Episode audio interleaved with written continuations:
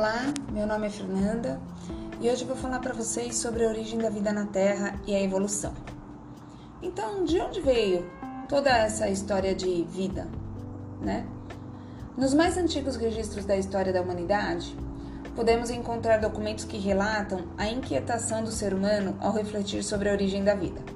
Nos tempos dos grandes filósofos gregos, uma ideia bastante defendida era de que a vida surgia da matéria inanimada ou bruta, é, proposta que ficou conhecida como teoria da abiogênese ou da geração espontânea. Então acreditavam-se que a vida surgia é, de um jaleco que foi jogado no chão cheio de farelo de pão e ali surgia um rato, por exemplo, porque a junção do, da temperatura do jaleco com o suor da pessoa que utilizou, mais o farelo de trigo, surgiu uma vida.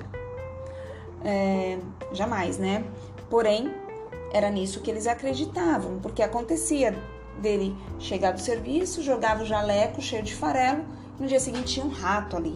Então, olha, na cabeça deles era uh, essa, essa possibilidade. Essa teoria, é, essa possibilidade foi falada e foi registrada por um médico fisiologista chamado Jean-Baptiste Van Helmont. Uma outra teoria foi de que larvas surgiam de cadáveres ou de animais mortos, era a transformação da carne em decomposição. Essa teoria é, foi testada por um cientista, por um médico chamado Francesco Redi. Ele realizou um experimento que, cu, cujos resultados contrariavam a teoria da abiogênese. Então, Redi era, ele era contrário desse, dessa teoria de que as larvas surgiam da carne em decomposição ele era contrário a essa crença e afirmava que as larvas vinham, na verdade, de uma etapa de ciclo de vida das moscas que depositavam seus ovos sobre a carne em putrefação e da carne em apodrecimento. Então, para testar essa hipótese, ele elaborou um experimento que colocou é, carne numa, num, num frasco, né? E ele usou dois recipientes. É, alguns um recipiente foi fechado com gaze bem fina, enquanto o outro ele deixou aberto, o que seria o grupo controle, né? E nos recipientes fechados com a gaze não apareciam larvas. Por quê? Porque não tinham contato com a mosca. A mosca não tinha como depositar seus ovos ali. E nos frascos abertos já desenvolvia, porque a mosca pousava na carne e depositava seus ovos ali, né? Então, é, Red já estava aí contra a teoria da abiogênese, né? A teoria da abiogênese então foi descartada pela ciência moderna, que afirmava que a, que a vida surgia por objetos inanimados, espontaneamente. E aí surge a teoria da biogênese, que afirma que outro ser vivo só existirá a partir da reprodução de um ser vivo da mesma espécie.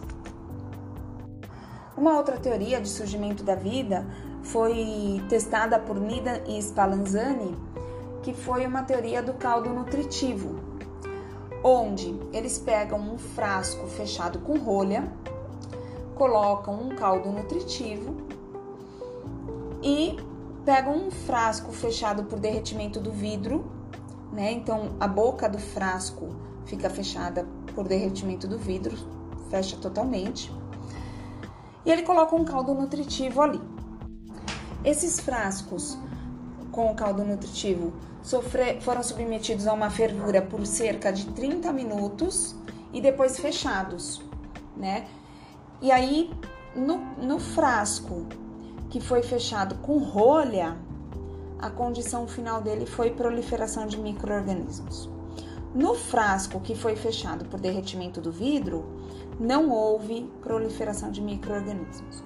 Isso quer dizer o quê? É, ele chega a verificar que a rolha ela tem ela não consegue vedar 100% o vidro. ela tem canais de, de circulação de ar por ela, o que acaba fazendo com que micro-organismos presentes no ar possam entrar em contato com o caldo nutritivo e se proliferar. Já no caso do frasco fechado por derretimento do vidro, não tem como entrar microorganismo, ele está totalmente vedado. Então não há proliferação de microorganismos depois da fervura. E aí, em 1862, veio o cientista chamado Louis Pasteur e publicou um trabalho que pôs um fim definitivo na hipótese da geração espontânea, na hipótese da abiogênese. Nesse trabalho, ele descreveu uma série de experimentos utilizando soluções nutritivas em frascos de vidro. No entanto, o diferencial dos experimentos dele é que seus frascos tinham os gargalos aquecidos e curvados, deixando em formato de pescoço de cisne. Basicamente, o experimento consistia em aquecer a solução nutritiva dentro do frasco e depois deixá-la esfriando lentamente.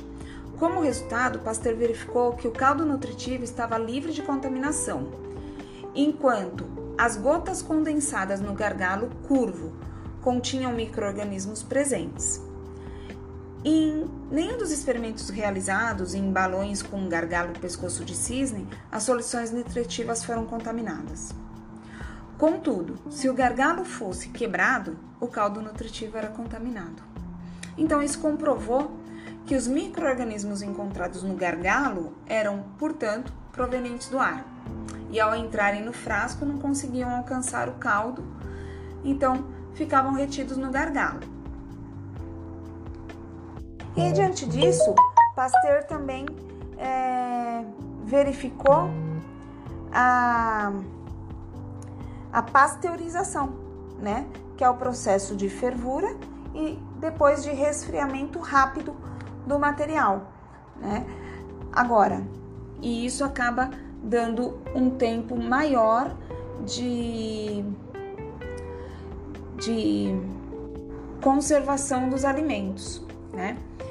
É, nós vamos falar agora de algumas dicas de como manter os alimentos saudáveis para consumo. Ao longo do tempo, o ser humano foi capaz de desenvolver várias técnicas para evitar que os alimentos estraguem com muita rapidez. Então, uma delas foi a fervura. Então, os alimentos cozidos são conservados por mais tempo que, que os crus, porque a fervura mata os micro-organismos como bactérias e fungos. O resfriamento e o congelamento. Essa técnica é bastante conhecida, pois pra, quando você resfria os alimentos, é, as bactérias ou os fungos presentes neles ficam com seu metabolismo bem mais baixo, então eles não conseguem se proliferar com tanta rapidez. E os alimentos que são expostos então em baixas temperaturas têm a, a, a possibilidade de dificultar o desenvolvimento dos micro-organismos presentes na comida. Temos também um processo chamado isolamento. Essa técnica de conservação consiste em retirar totalmente o ar das embalagens dos alimentos e a maioria dos potes de conserva bem como algumas embalagens de salgadinhos, são fechadas a vácuo. Total retirada do ar. As, aquelas carnes que a gente compra muitas vezes no mercado, que o plástico vem bem grudado assim na carne. É, ali ela tem um, um, uma durabilidade maior, um processo de conservação maior, porque está sem ar, né? Diferente daqueles que a gente compra na bandejinha, que só tá com papel filme, então existe presença de ar, tem o sangue e as bactérias tal que estão ali naquela carne continuam ali e com o ar que está presente elas podem se proliferar, por isso estragam mais rápido. No processo de isolamento já não, com a falta do ar, os alimentos estão isolados do contato com o ar e acaba é, conservando por mais tempo. E aí a gente termina o assunto de biogênese e abiogênese. Eu vou fazer agora um outro podcast para vocês falando de algumas hipóteses sobre a origem da vida na Terra. Espero ter ajudado vocês com biogênese e abiogênese, tá ok? Um abraço e até o próximo podcast.